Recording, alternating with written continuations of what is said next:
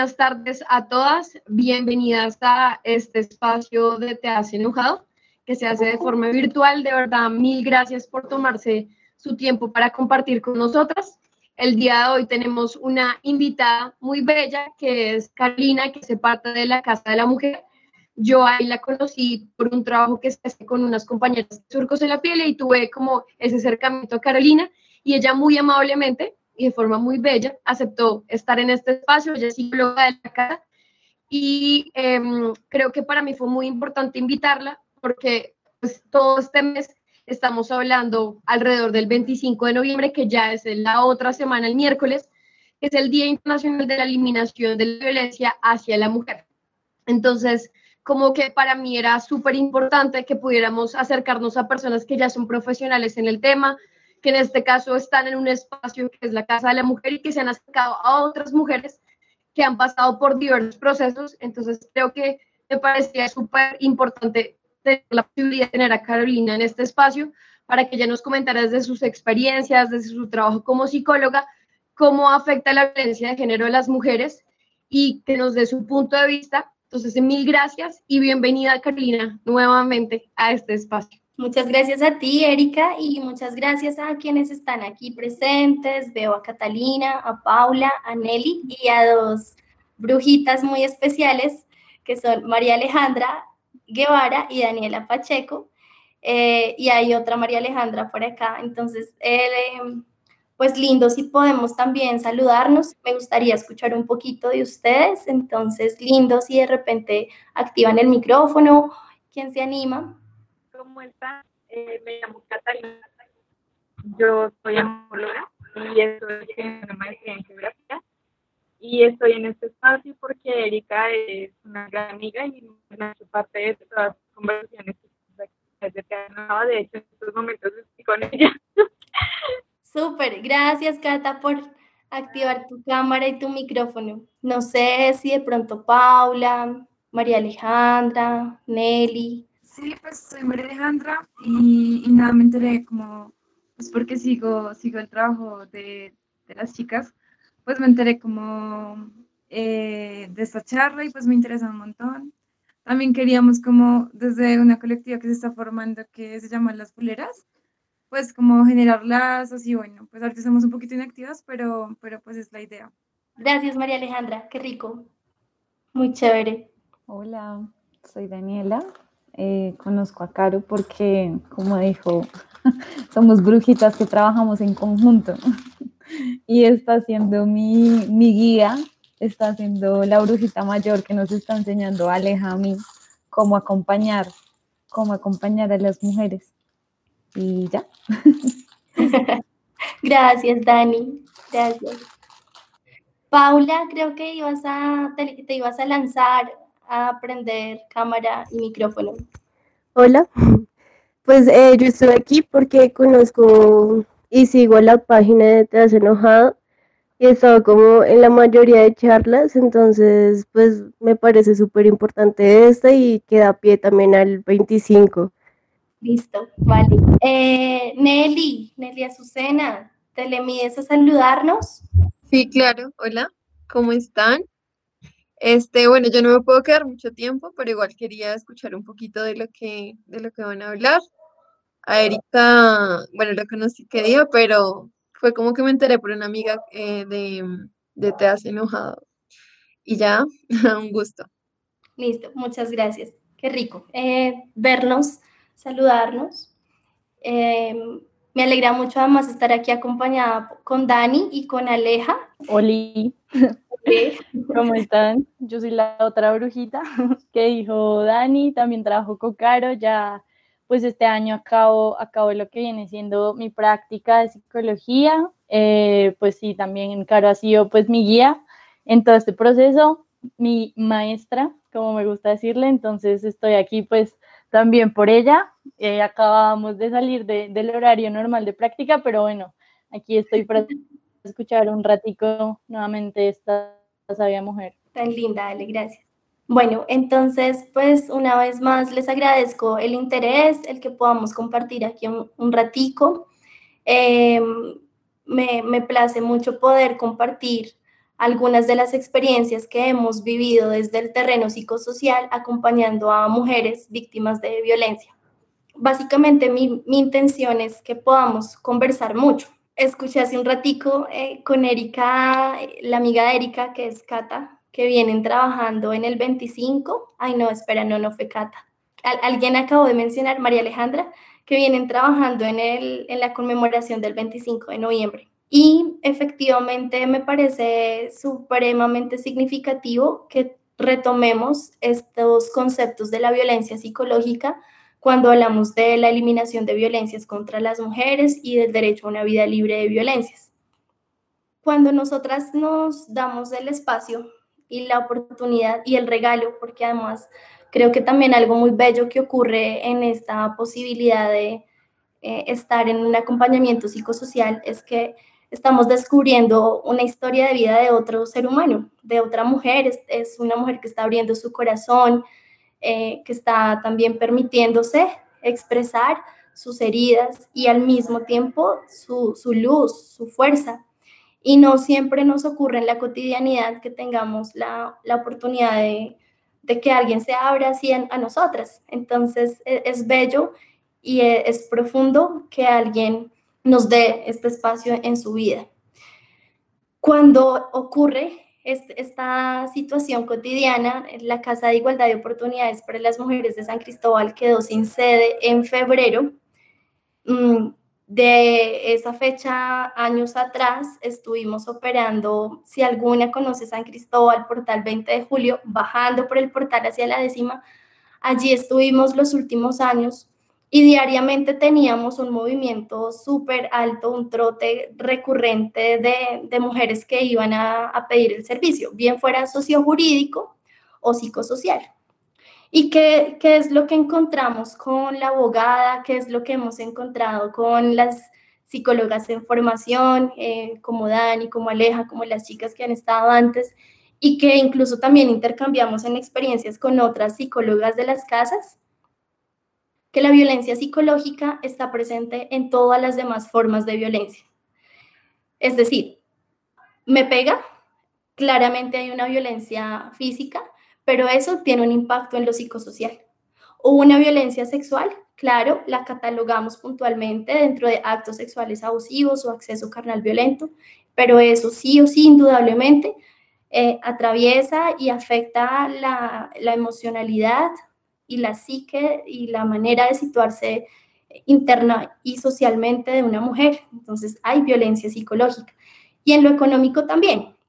Las violencias que estoy refiriendo hasta acá, chicas, son las que mm, ha legitimado la ley 1257 de 2008, que también en diciembre se conmemora eh, pues que tengamos esta ley. Ya llevamos en Colombia con ella 12 años y es importante que exista y es importante que la conozcamos y que también la, nos apropiemos cada vez más de ella para que se cumpla de la manera que debería ser.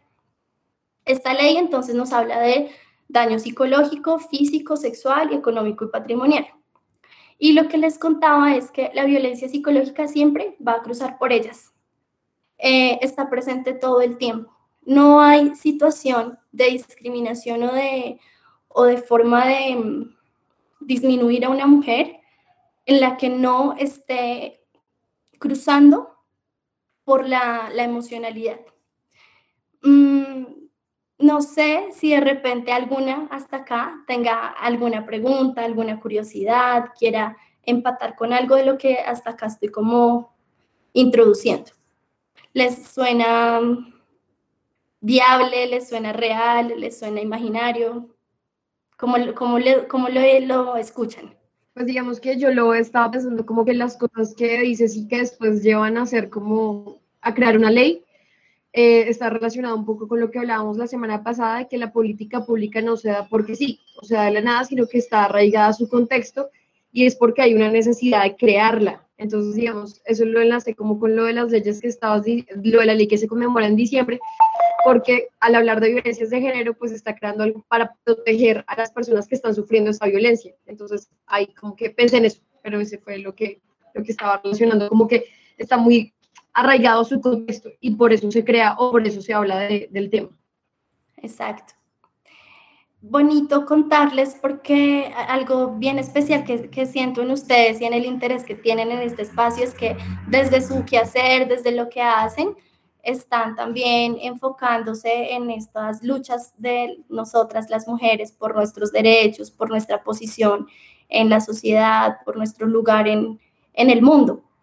Entonces, eh, creo que, que también es importante dentro de nuestros discursos, dentro de nuestras reflexiones, que reconsideremos la importancia de posicionar la violencia psicológica como una de de los reconocimientos más importantes que la ley eh, debe prestarle atención y al mismo tiempo también si, si estamos viviendo tanto daño psicológico, pues que nos repensemos si esto es una cosa que hacemos cada una a un ritmo personal y al mismo tiempo es algo que hacemos eh, colectiva y comunitariamente entre amigas, entre parceras, entre hermanas, entre familiares, entre compañeras de trabajo, etcétera. Eh, ¿Cómo salimos del lugar del daño para fortalecer una posición de bienestar, de bienestar psicológico alrededor de, de un enfoque de género? Y esto porque resulta que una, una chica, una ciudadana puede haber vivido una experiencia de violencia sexual en su infancia por ejemplo, o en su adolescencia. Y es una mujer que llega al espacio de atención teniendo más de 50, 60 años. Eh, el dolor que aún puede estar vigente en esta mujer da cuenta de que nunca hubo un proceso de reparación y que el impacto de, esa, de ese evento en el que fue disminuida, agredida, en que se sintió despojada de sí misma, de su piel, de su cuerpo, de su fuerza, eh, construyó en ella una manera de estar en la vida. Que no le prestemos atención a esta emocionalidad, a esta manera de, pensar, de sentir, está implicando que podamos avanzar en el camino sin la fuerza que necesitamos llevar para transitar la vida. Entonces, les quiero compartir un poquito. No, no traigo así como la, la super charla, pero sí es contarles un poquito eh, y son parte de las cositas que podemos activar entre nosotras para estar atentas de nuestras amigas eh, como parte de redes de cuidado y también como preguntas claves o pistas que podemos empezar a, tener en cuenta con otras chicas. Entonces, em, cuando llega una, una mujer al espacio, ahorita lo estamos haciendo todo telefónicamente, no contamos con la las mismas características de antes, el reto ha sido aprender a, ver y a escuchar y a estar presente para estas mujeres, eh, mirando, mirando por los oídos, eh, sintiendo el tono de voz, eh, el discurso de esta chica, cuál es, y, abriéndonos también a, a, sentirla de una manera distinta. Cuando tenemos la oportunidad de hacerlo presencial, que es algo que extrañamos mucho, podemos observar en nuestro cuerpo un lenguaje y una energía.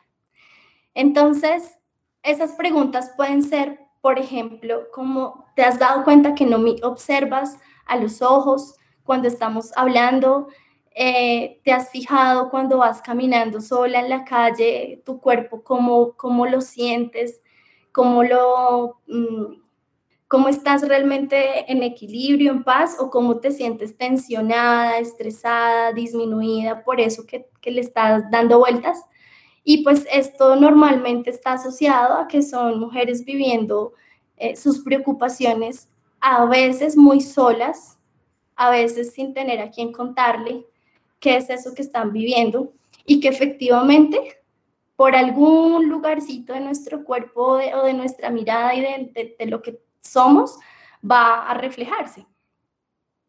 Entonces, em, Erika me, decía en, dentro del mensaje para, tener esta conversación que estaría lindo eh, contarles qué es lo que hacemos en, un acompañamiento psicosocial.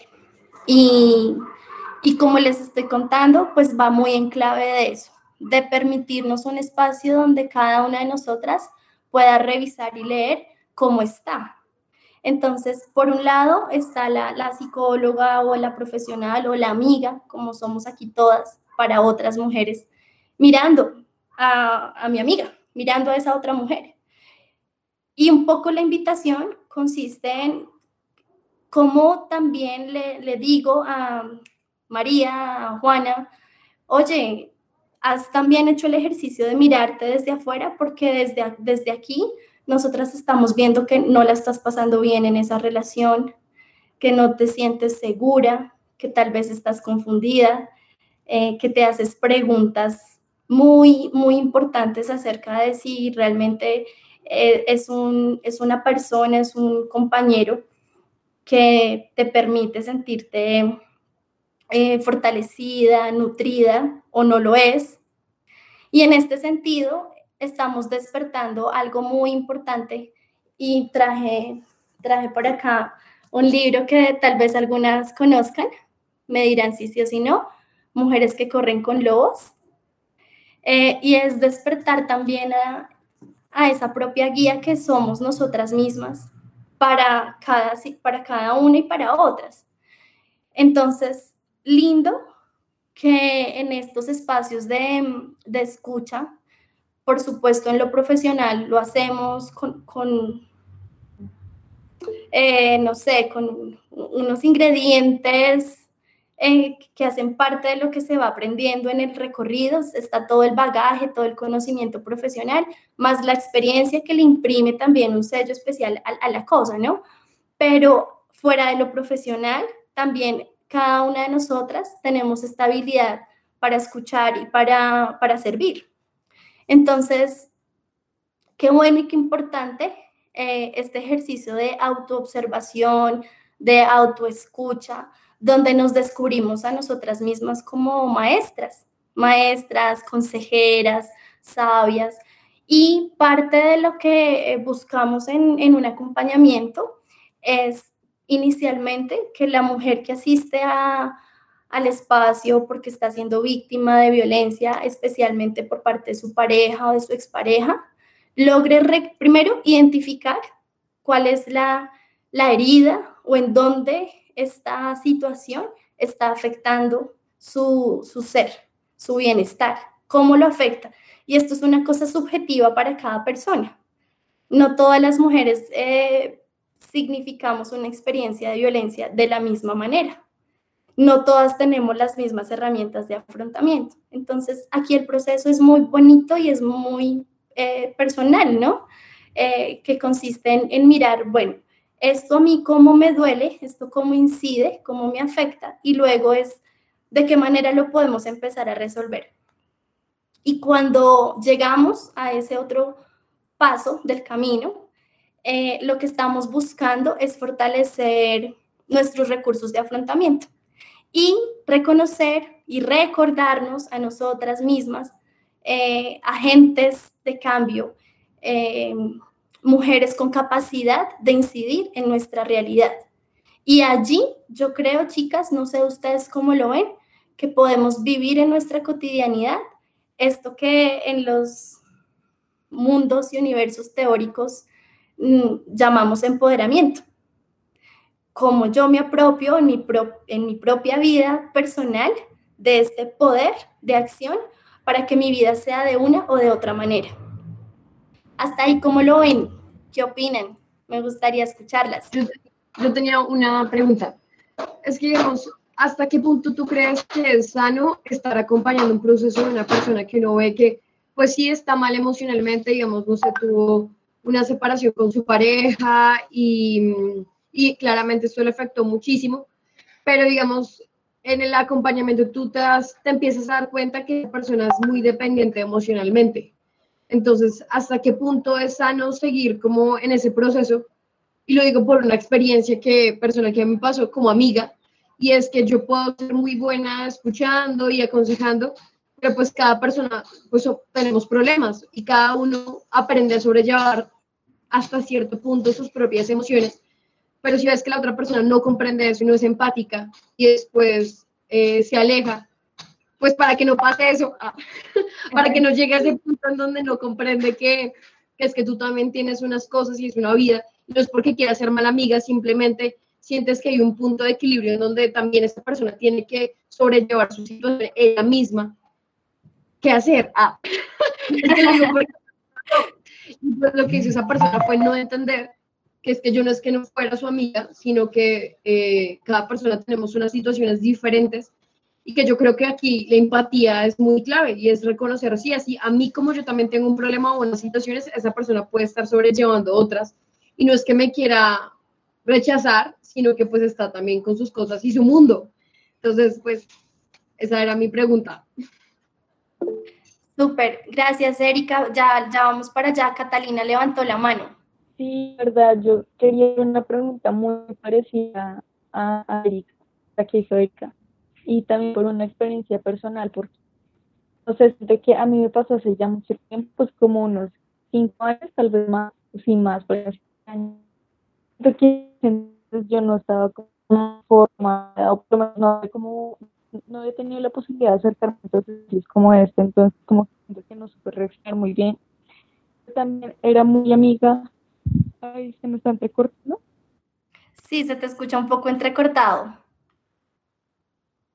Y era que también pues eh, tenía una amiga muy cercana, pero ella tendía a caer en relaciones muy pesadas, muy, muy agresivas. Y su última relación, o sea, la última que yo alcancé a conocer era con, era como 10 años más que ella. Y violencia sobre ella de muchas maneras. Entonces yo la comunidad, bueno, intentaba como hacer ese, acompañamiento como amiga, pero como aconsejando, por favor, cuenta, mereces algo mejor, eh, pero pues hasta donde podía.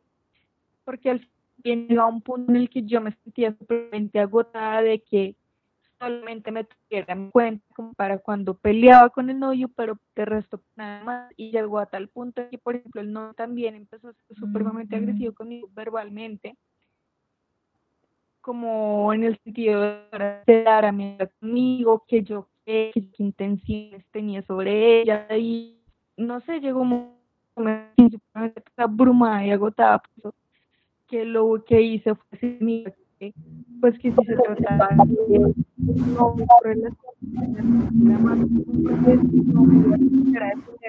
de las agresiones del pues, pues que no esperaran nada más. Y se distanció, para mí estuvo bien, yo me quería ya no quería mantener más esa amistad, entonces años después, yo ahora me pienso en todo lo que pasó y visto que tal vez que lo que haber hecho era seguir acompañando ahí a pesar de que yo ya no vi, entonces me como en una posición muy conflictiva conmigo misma, como que a veces siento culpa, pero entonces siento que es la pregunta que hacía Erika, o sea, hasta dónde uno puede hacer ese acompañamiento sin, sin, que eso también le empiece a afectar a uno, porque, porque es difícil. Claro, bueno chicas, pues muchas gracias por compartir lo que nos están planteando. Eh, yo rescato de acá algo en primer lugar y es este impulso a, a brindar nuestra presencia, a brindar nuestra, nuestro apoyo como amigas. Creo que e, eso es lo primero a reconocer y de alguna manera pues bonito que lo podamos seguir cultivando y conservando. Luego, también está para nuestro propio cuidado y también en el eh, construir unas lógicas de mayor conciencia para la vida, y para el mundo, y es cada quien también necesita tomar decisiones.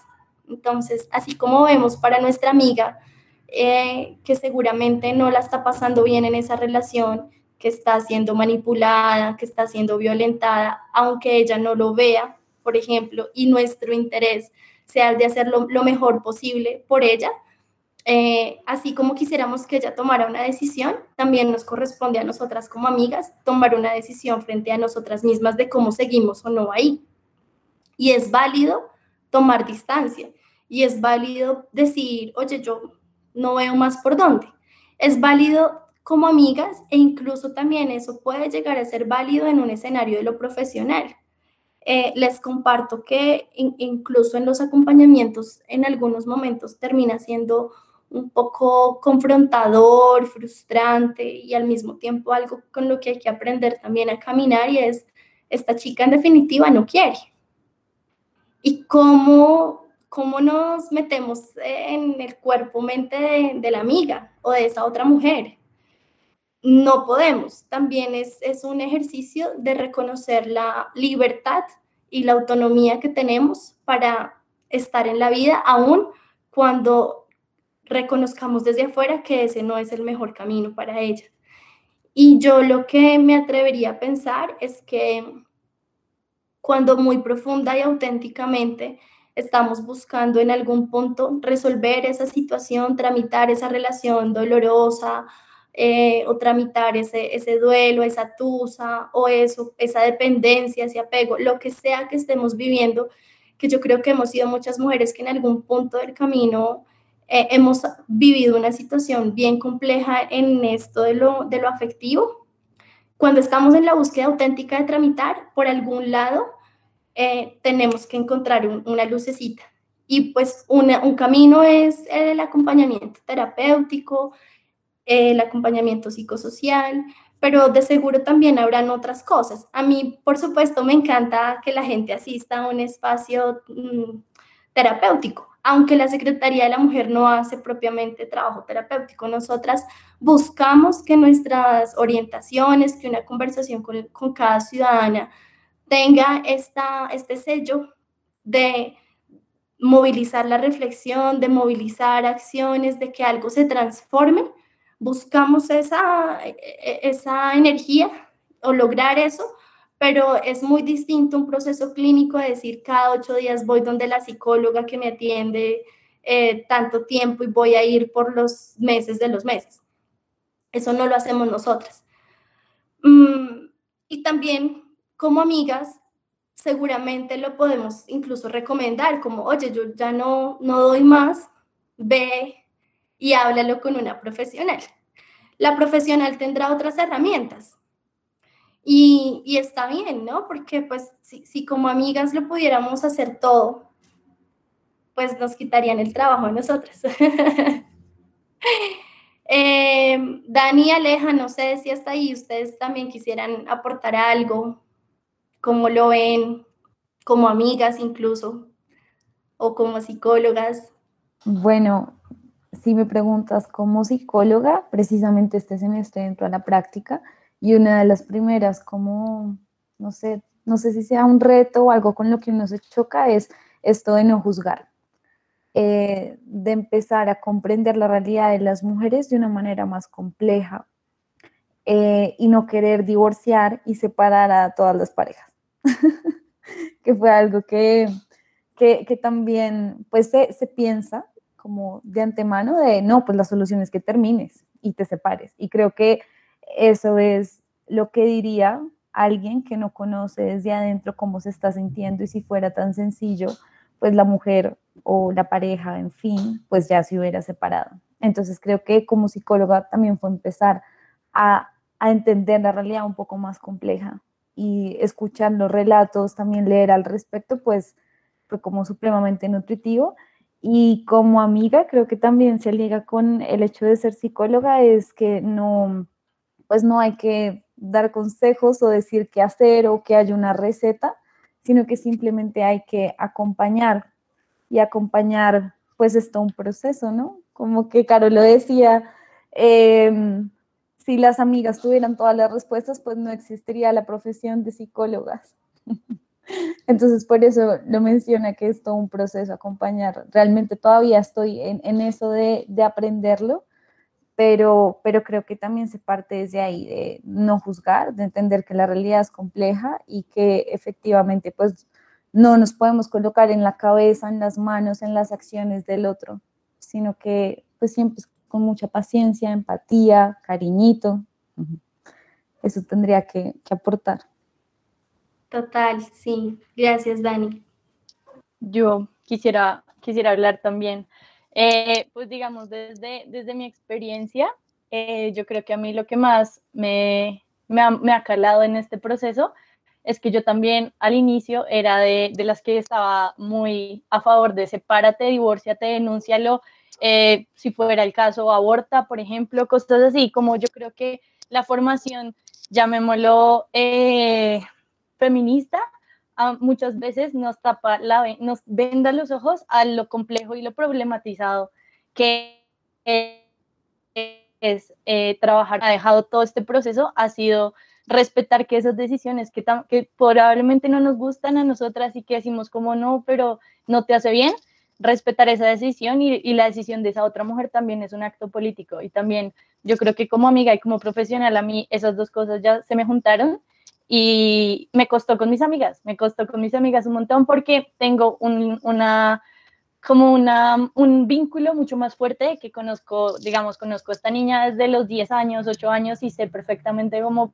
cómo puede estar pensando, pero también como mujer tengo la responsabilidad de respetar que tú decidas o quedarte en esa relación o quedarte con esta persona o creo que eso, eso es fundamental y bueno, desde la práctica creo que ah, yo he aprendido a tener una especie de tanque que no deja que ah, eso es una herramienta muy, muy, muy vital pero cuando se llena el tanque de Alejandra sí me logró pasar al otro. Es raro, pero pues es, yo creo que el, el, respeto es básicamente lo que divide esas dos cosas y pues entender que pues es un, es un espacio político también, respetar a las otras mujeres, así sean nuestras amigas las que la están cagando. Total. yo quería agregar algo y respecto a lo que está diciendo Aleja y es también confiar en la autonomía, ¿no? Confiar en la autonomía de las mujeres porque a pesar de que creemos que tenemos las respuestas y la ruta que creemos que la persona tiene que cruzar, pues realmente no. Hay que confiar en esa autonomía y también brindarle esa confianza o empezar como de nuevo este proceso de acompañar, de ven, recuerda que tú eres autónoma, ven, recuerda que tú como que puedes tomar estas decisiones, a pesar de que creas que ya has tomado malas decisiones, es como seguir fortaleciendo, seguir fortaleciendo a estas mujeres que están ahí y que muchas veces no creen en ellas mismas. Y decirles también qué hacer, pues es de nuevo como decirles, hey, no, no eres muy autónoma, ¿no? No lo puedes hacer tú por ti mismo. Exacto. Te lo tiene que decir otra persona. Sí. Eh, que es, creo, una de las grandes luchas en las que necesitamos empezar a trabajar, o sí, una gran tarea, ¿no? Y en esto las violencias no solamente son las que generan los hombres y parejas y exparejas como victimarios, protagonistas y principales claramente del dolor de las mujeres, eh, sino también en las relaciones humanas, cómo volvemos a, a, darle peso a esa libertad, a esa autonomía, a ese reconocimiento de tú puedes hacerlo. Qué lindo, ¿no? A mí, a mí me parece siempre muy bello que tengamos em, la oportunidad de trabajar para nuestro crecimiento, de trabajar para, para nuestro fortalecimiento. Una de las cosas también que buscamos en, en los acompañamientos es recordarle a esta mujer que está en su propio proceso, que está revisando consigo misma cómo lo voy a resolver y que finalmente eh, nosotras podemos proponer ejercicios, tareas, mini compromisos. Finalmente, el reto siempre es de mi, eh, mío conmigo misma. Solamente yo puedo evidenciar en el tiempo cómo he ido sanando cierta, cierta situación y cómo me he ido transformando. Em, y lo, lo, otro también muy clave acá es que en la medida que cada una va haciendo su camino, se convierte en una mujer que puede estar al servicio de otras mujeres. Si bien no necesariamente todas como desde lo terapéutico, pero creo yo que algo muy lindo que está ocurriendo, por ejemplo, acá es Erika y Catalina desde el espacio, el proyecto en el que están, María Alejandra, que nos contabas que también eh, estabas ya caminando en un proyecto, ese tipo de cosas que hacemos, esas iniciativas que, que construimos solitas o con nuestras amigas, pues empiezan a tener un efecto gracias también al propio proceso que hemos hecho con nosotras mismas. Eh, una reflexión que quisiera compartirles, chicas, eh, también a propósito del 25, es que em, son necesarias ciertas reformas a la ley y no van a ser los hombres y no va a ser el patriarcado el que transforme o haga esos ajustes a las leyes necesitamos sí o sí hacerlo nosotras, es nuestra, pues, es nuestra voz, ¿no? Es nuestra lucha. Em, tenemos un sistema de acceso a la justicia que realmente no garantiza al 100% la, la vida de las mujeres. Y, por ejemplo, anoche estaba leyendo, tal vez algunas también están enteradas, que ayer detuvieron a este personaje, em, José María Ortega, creo que es su nombre, quien vulneró durante una semana desde agosto de este año a su expareja, una chica eh, a quien tuvo secuestrada en la casa, la bota por el cuarto piso, de que esta mujer sea una sobreviviente, eso claramente se constituye como un intento de feminicidio y a mí me parece muy fuerte cómo eh, ni el Estado, ni lo jurídico, ni los medios de comunicación lo enuncian de esa manera. Entonces, discursivamente siguen en juego palabras que además nos hacen, nos construyen ideas del mundo que, pues, que no son, ¿no? Como que no posicionemos esto como una, una, situación de vida que, que, necesita más ser atendida de otra manera es, es terrible. Y una cosa muy impactante en este caso es que el personaje tenía como 12 denuncias. Entonces, las mujeres pueda que denuncien o pueda que no, pero ni lo uno ni lo otro realmente está garantizando la protección y la integridad de sus vidas y la de sus familiares, ¿no? Porque también parte de lo que hemos encontrado en la forma en que operan los agresores cuando ejercen violencia psicológica es en intimidar, amenazar, disminuir la confianza, disminuir la sensación de que estoy a salvo, de que algo me va a pasar a mí, de que algo le va a pasar a mis hijos. Una cosa, por ejemplo, también que, hemos encontrado bastante es la manipulación alrededor del ejercicio de la maternidad y de la paternidad. Entonces, me la juego con, con mi lugar de papá para destruir a esta mujer eh, a través de mi desprestigio a su forma de ser mamá. Hace como un mes, sí, creo que un mes, otras chicas, otro colectivo, hizo un espacio, un conversatorio, un Facebook Live, eh, donde varias amigas se sentaron a compartir un poco sus maneras de ser madres.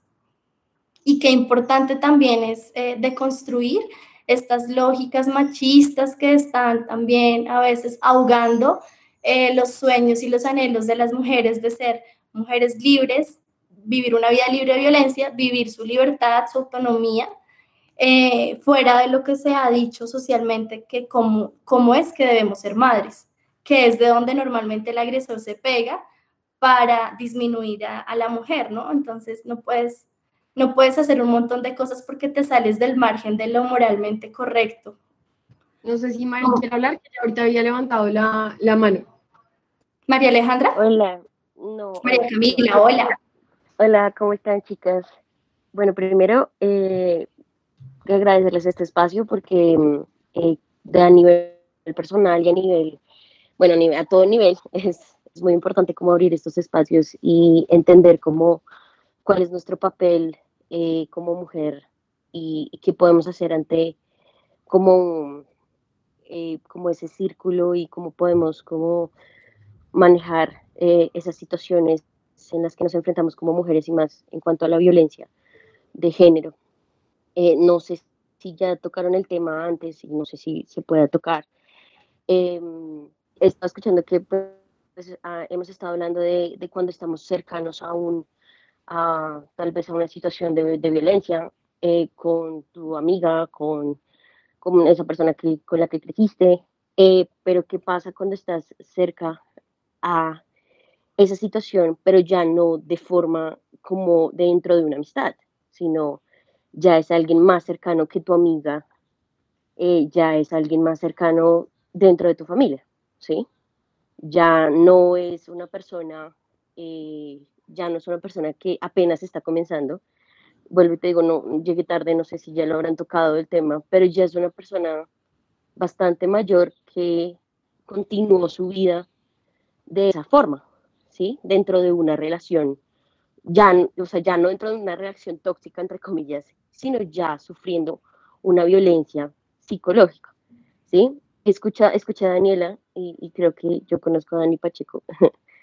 Em, creo que estudiamos juntas en la universidad. Sí, hola Cami, em, ¿cómo vas? Hola Dani, ¿cómo estás? Un abrazo desde la distancia. Lo mismo. y me alegra escucharte mucho y bueno, ¿qué pasa cuando ¿Qué pasa cuando cuando ya pasa a un plano, o sea, cuando, ¿cómo haces para no juzgar? Y para, o sea, ya, o sea, ya no es una persona, no es una amiga, es, es una persona cercana, es más cercana. ¿Alguien de Es tu esa familia, persona con la que ejemplo? creciste toda tu vida. Sí, específicamente mi mamá. Entonces ya, ya es algo más difícil, ¿sí? Sí. Es algo muchísimo más complicado.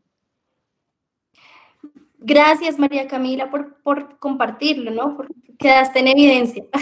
Sí. Sí, total. No, no, no tengo como ningún problema en quedar en evidencia porque eso me hace más fuerte. Súper, Pero, no. ¿cómo haces? Mm, bueno, eh, estamos aquí charlando sobre la violencia psicológica. Erika nos invitó a este espacio a compartir un poco la experiencia del trabajo con las mujeres. Eh, había una pregunta que Erika formulaba, por ejemplo, si, si una mujer puede hacer un proceso de sanación o, cómo la, la CIO lo acompaña o cómo la mujer lo logra. Y eh, para recoger un poco con lo que nos estás compartiendo, hablábamos hace un ratico de que cada una desde su subjetividad vive la experiencia de una manera particular. Y el primer paso al que se le apostaría es a que podamos reconocer cómo esa situación ha impactado nuestra vida, ha generado cierta, cierto daño o nos ha puesto en una posición que no es la más conveniente para nosotras. Y cuando hablo de conveniente, hablo a que, que no nos da fuerza, que no nos permite ser, que no nos permite paz, que no nos permite estar enérgicas, dinámicas, etc. Hay, aquí dos cosas y una es el proceso de acompañamiento para la mujer que ha sido mm, víctima de estas situaciones de violencia y otro acompañamiento que implica un nivel distinto cuando somos las hijas o cuando somos las hermanas o cuando somos las madres también de estas mujeres eh, vulneradas. Porque eh, un poquito desde el lugar de, lo que nos correspondería a las hijas es un profundo y, y fuerte trabajo de aceptar que nuestras madres y nuestras abuelas eh, se construyeron bajo unas creencias del mundo, de la vida, del amor, de la familia, de la sociedad, de sí mismas, que muy seguramente ya no son nuestras mismas creencias, que nosotras eh, hemos logrado eh, deconstruir un poco, eh, que incluso nos hemos dado el permiso, eh, nos, tenemos el honor y que fuimos rebeldes de cuestionar esas prácticas que tal vez ellas nos quisieron también enseñar. Y por supuesto es muy fácil entrar a chocar, ¿no? Como yo quisiera que mi mamá fuera otra, yo quisiera que mi hermana fuera otra, o que, o que mi amiga viera el mundo como yo lo estoy viendo. Y eh, Daniela y Aleja manifestaban algo ahorita, algo muy, muy bonito, muy importante, y es, resulta una, ser un acto político que le devolvamos a la mujer su capacidad de autonomía para decidir por sí misma. Si nosotras le decimos a nuestras mamás cómo tienen ellas que vivir o nuestras amigas qué es lo que tienen que hacer, casi que también estamos despojándolas, igual que los agresores, de su autonomía y de su capacidad para, para afianzarse. Mm. Y el otro nivel, para quienes estamos de afuera de lejitos, tiene que ver con también revisar eh, cómo manejo esa sensación, esa frustración o esa tristeza, ese dolor, esa rabia que me genera ver a la mujer que yo amo, que yo quiero, que yo quiero que esté bien, cómo manejo el hecho de que ella no esté como yo quiero y que eso a mí también me afecta.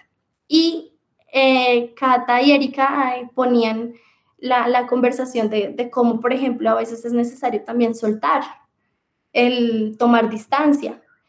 Y una de las posibilidades es que nos sintamos culpables.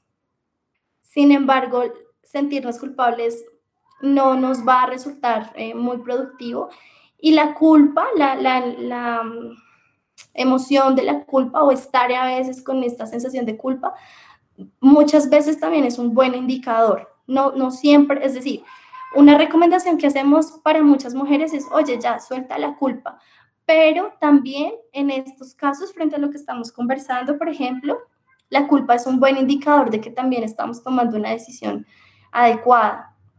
Eh, porque si no tomamos a veces decisiones que incluso nos resulten como frustrantes por decir, oye, no más, oye, me retiro, eh, terminaríamos entonces en un lugar de permisividad frente a algo que sabemos ya muy conscientemente que no podemos consentir.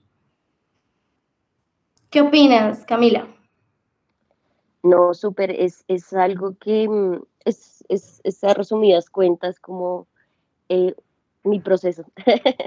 o sea, a veces uno siente como, como que no, no, no está procesando las vainas eh, de forma correcta, por decirlo así, ¿no? Igual lo que tú dices, eh, Chris, es, es muy cierto, o sea, cada persona tiene su tiempo y tiene su forma de procesar como todo lo que pasa y todo lo que ha pasado a su alrededor. Y más, eh, pues personalmente, como mujer criada solamente por mujeres, y después de ver cómo a, ese ejemplo a seguir, cómo se va pagando por eh, esa violencia, pues es más difícil. Eh, sin embargo, cuando, cuando lo que tú dices, cuando va pasando el tiempo y se va dando cuenta que el amor de uno por esa persona, por esa mujer, es más grande que el, la rabia, que el dolor, o que todo lo que uno ha pasado y que lo que hay es que envolver, pues personalmente, enamora a esa persona y aún así seguir ahí y estar ahí acompañándola y, saber cómo está y, y, igual estar ahí con ella, pues eso trae mucha liberación. Entonces, pero pues es, es, muy difícil el tema de no juzgar, ¿no? El por qué estás haciendo esto si no me enseñaste esto. Entonces es como, es, es, es un choque muy grande como tú lo dices. Sin embargo, también creo que pues tener estos espacios y más que todo educarnos como más que como personas, como mujeres, es muy importante y saber, pues, o sea, yo empecé a crecer como mujer cuando empecé a educarme, o sea, cuando empecé a decir, ok, ¿qué, es lo que está pasando en mi casa? ¿Qué es lo que está pasando con mi mamá? Que, o sea, cuando empecé a investigar y a leer y a mirar, ya de una, desde un, no desde tanto subjetivo, sino ya de una forma objetiva decir qué está pasando y a, a, a ser consciente de, ok, esto no está bien, lo que, me, lo que pintaron no está bien, pero a pesar de eso, eh, hay que llenar de mucho amor y hay que continuar ahí, siempre, yo creo. Pero pues, pues sí, eso es mi opinión. Gracias, y lindo, y lindo lo que planteas desde, desde el amor, porque no nos podemos divorciar de nuestra mamá y no nos podemos divorciar de nuestra hermana. En una cosa eh, como puntualmente dicha de, oiga, hasta aquí llegó lo nuestro. no, somos parte de un clan, somos parte de esta manada familiar. Entonces también lo que ocurre, en mi, lo que ocurre con, con mi sistema familiar también tiene que ver conmigo. Em, yo me formé en una, en, en, en, una manera de psicología que le apuesta a, a lo sistémico y también me muevo desde un terreno en lo que he aprendido a significar el campo espiritual también en, lo humano. Y cuando miramos lo humano desde esos ojos, desde que no estamos solas, que lo que pasa con nosotras también incide con otras, que lo que pasa con otras también incide conmigo, pero que eh, no tengo yo que hacer las cosas por los demás, que otros no lo van a hacer tampoco por mí, que todos somos un pedacito de lo mismo. Mm, em, empezamos también a deconstruir ese dolor del que tú hablas, que seguramente lo hemos vivido muchas en calidad de hijas, si, si entráramos, eh, si tuviéramos la oportunidad de reconstruir la historia de nuestras madres, tías, abuelas, bisabuelas, seguramente nos podríamos quedar atoradas llorando sus vidas, llorando los golpes que recibieron de sus maridos, eh, llorando o también incluso enojadas con ellas por no haberse levantado. Y cuando tú hablas, por ejemplo, de que es muy duro el no juzgar, lo comprendo y sí, es, es fuerte y, y, chévere como que le podamos trabajar poco a poco cada una de esto. Em, un aprendizaje que, que, me regaló alguna vez un maestro y realmente me, me, me gustó y por eso lo trato como de poner aquí en práctica, es em, cuando juzgamos, estamos asumiéndonos mejor que el otro, básicamente. O sea, juzgar es pararnos desde una posición de superioridad donde creemos que lo hubiéramos hecho mejor. Y pues no. No, porque es que nadie llegó con el manual. O sea, la vida es un viaje de aprendizaje. Y llegar al aprendizaje también incluso puede cruzar por fallar, por equivocarnos. Y lo maravilloso está en que pudimos caernos o pasar por la situación donde lo hicimos con las herramientas que teníamos en ese momento y más adelante recordar cómo lo hicimos y reconocer que ya no lo haríamos igual. Eh, pero que eso no nos hace mejores ante los demás. Ni, y, bueno, y también aquí algo muy en el, en el orden de lo sistémico está que eh, pues nuestras madres llevan en el mundo mucho más tiempo que nosotras. Entonces ellas nos llevan eh, aquí experiencia y esto también viene mucho de la mm, cosmovisión indígena, ¿no? Eh, cuando miramos en, sus maneras de entender la vida, hay un respeto profundo a los mayores, a las abuelas, a los abuelos, a las ancestras.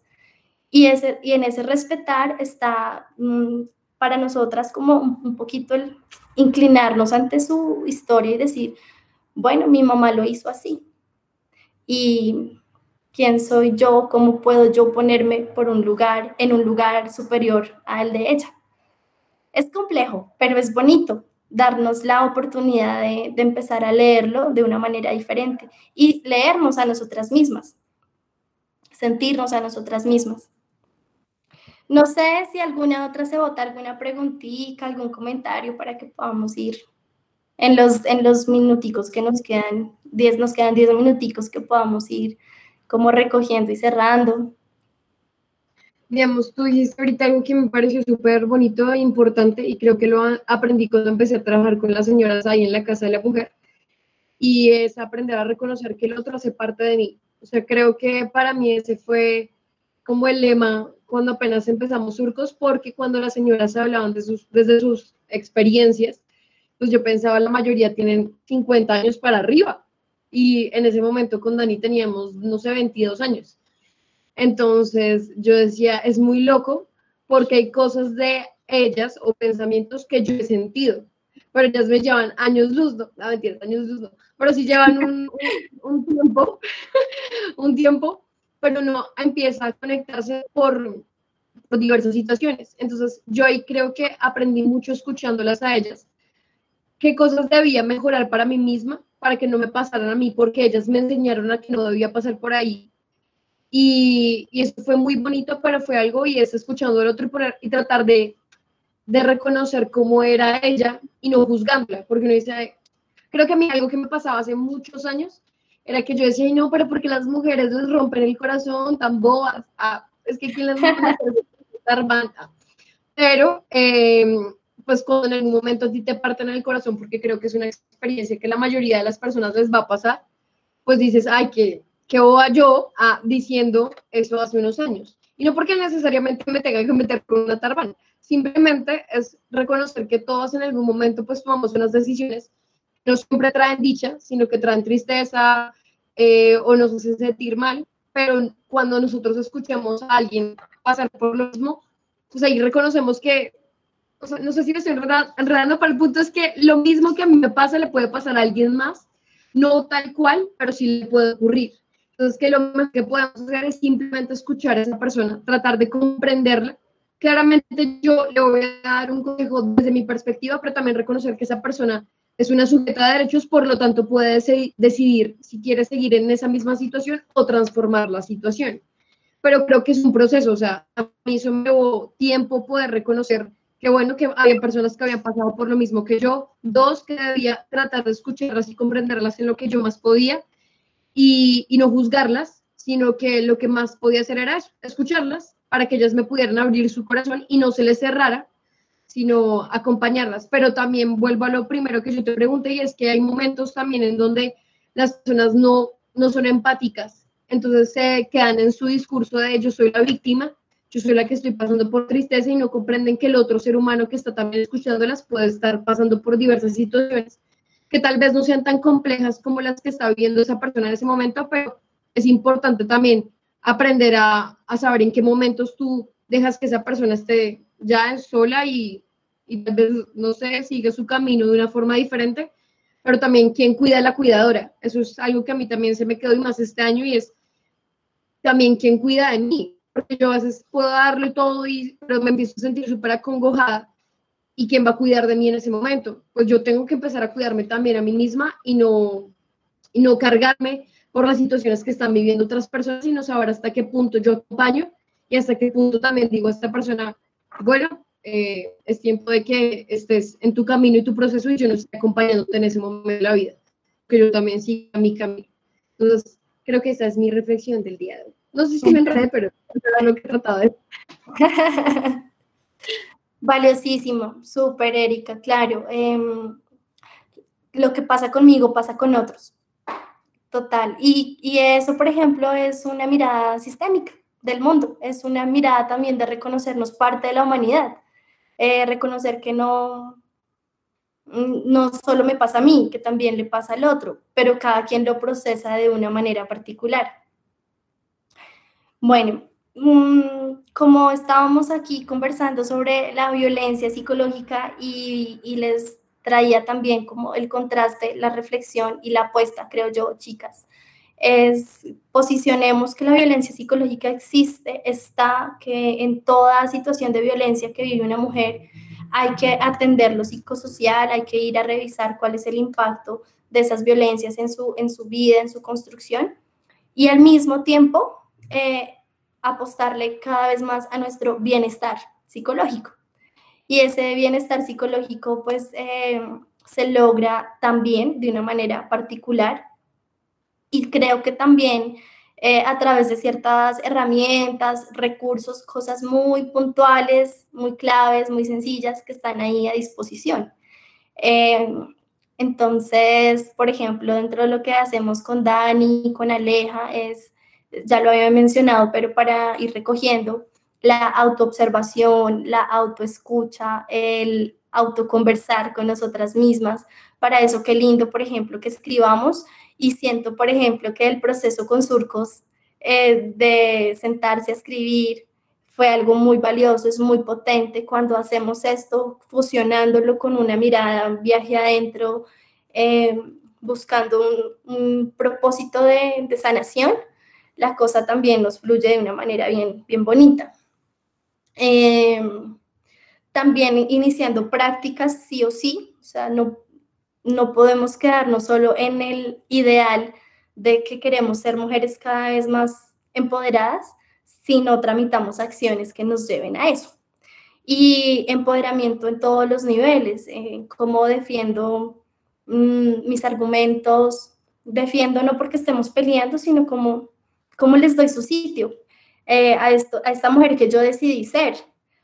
Y todas somos de una manera particular. Entonces, a mí me parecen divinas, viejas que se visten así, súper sexys, eh, con unas pintas eh, de colores, una cosa así súper impactante, me parecen divinas y yo digo, severo, eh, y les luce perfecto. Y hay otras chicas que también me parecen divinas, con un estilo totalmente diferente.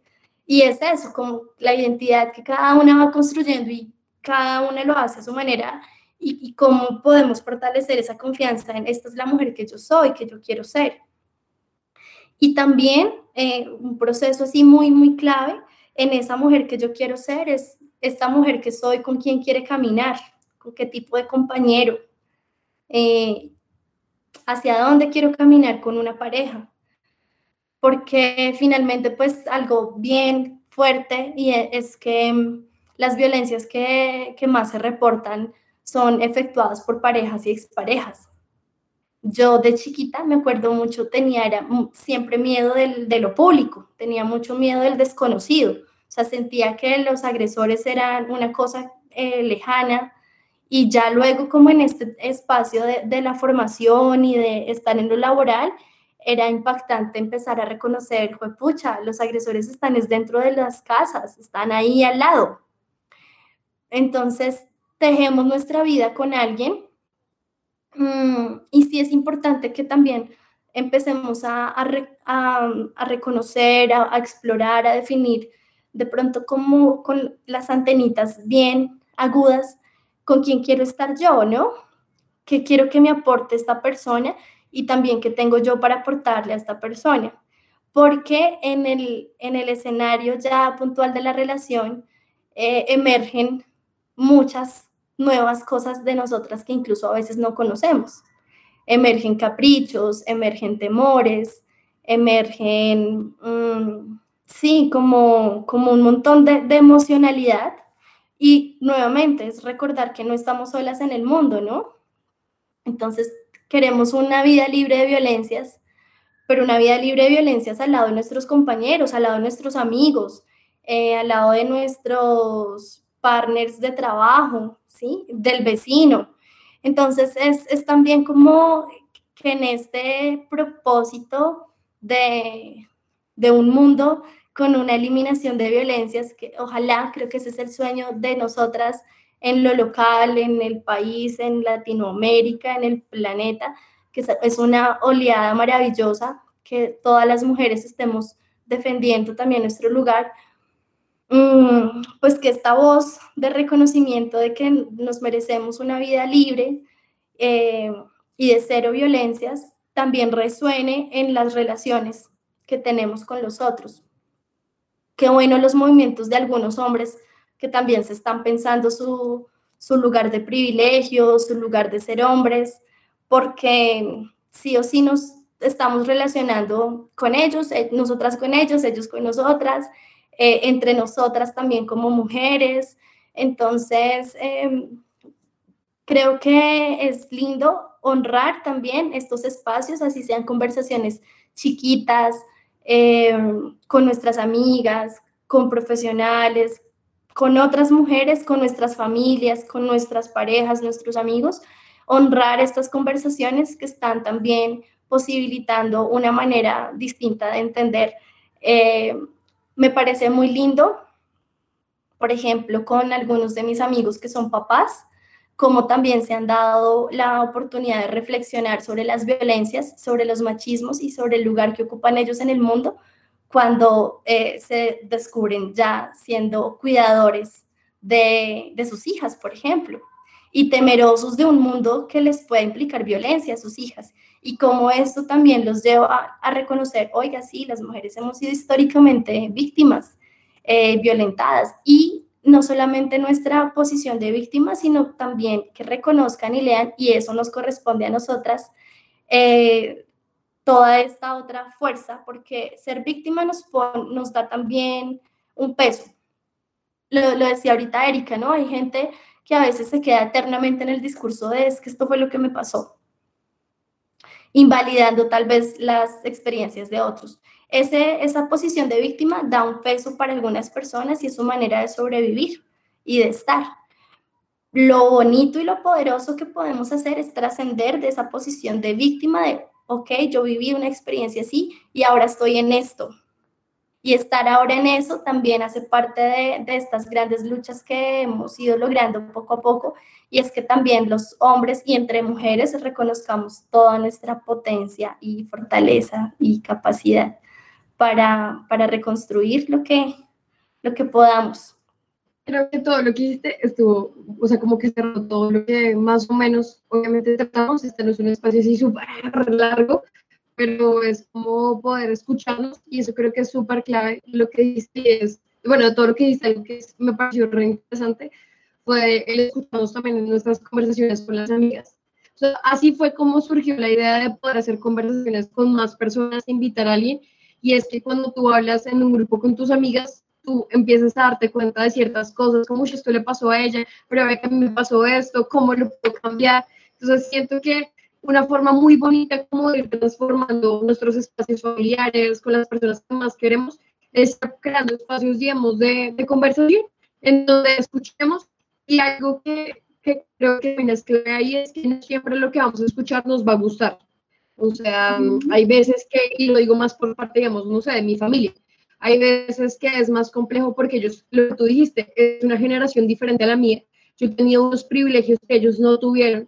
Y a pesar de que mi mamá súper, yo, yo considero que para su época fue súper feminista, cuento, es, es muy diferente pues reconocer los hechos que ella tuvo a los hechos que yo tengo en este momento. Entonces, hay cosas y formas de ver la vida que a mí de ella no me van a gustar, sin embargo, y es difícil no juzgarla o cognitivo. Entonces, es, es, también reconocer que no todas las personas van a pensar igual que yo. Y no porque no todas piensen igual que yo implique que estemos en la, en la reimunda, sino que, pues, al fin y al cabo, todos somos diversos y hay procesos diferentes y hay tiempos distintos.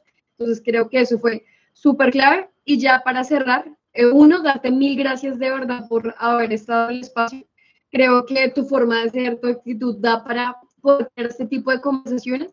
Entonces me pareció súper bonito que pudieras compartir, que hayas traído Daniela, Alejandra, mil gracias también a ustedes por haber estado en este espacio y cada una pues, de las personas que estuvo, que está.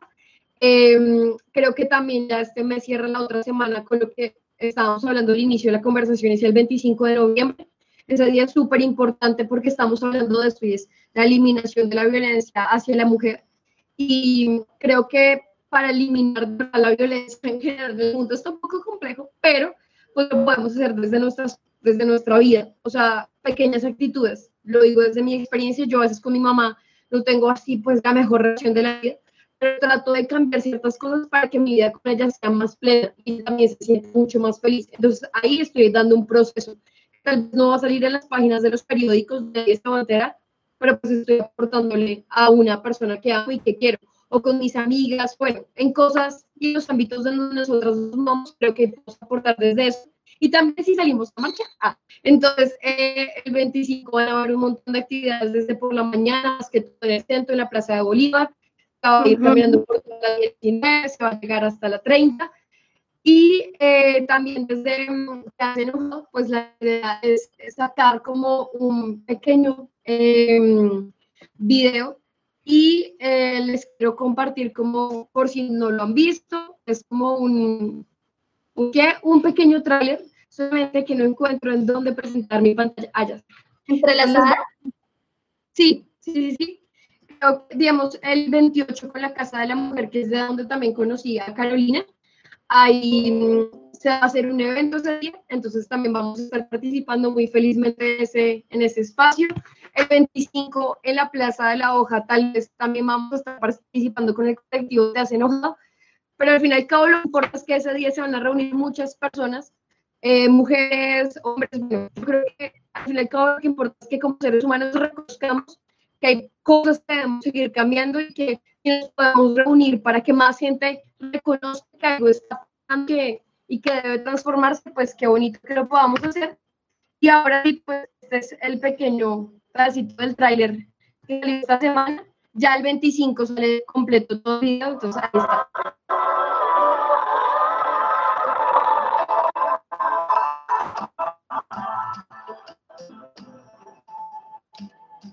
Y como les digo, es un tráiler, ah, entonces no dura nada.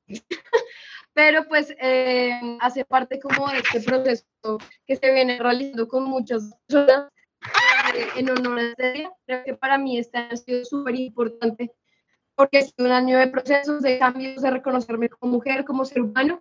Y pues desde el campo en el que yo he estudiado, tuve la oportunidad de reunirme con más personas para sacar este tema musical en honor a este día, que si no más ahí estoy con mi mamá, ah, por eso les digo, ahí estoy con ella, porque empiezo desde los, desde los espacios familiares, tú puedes llegar a muchas más personas. Entonces, pues nada, creo que con esto ya cierro. De verdad, mil gracias, Carolina, nuevamente. Gracias a todas. Y nada, que tengan una bonita noche y un feliz fin de semana. Que, que descanse de toda esta semana agitada y que nos podamos encontrar el otro miércoles si en las calles. Entonces, mil gracias.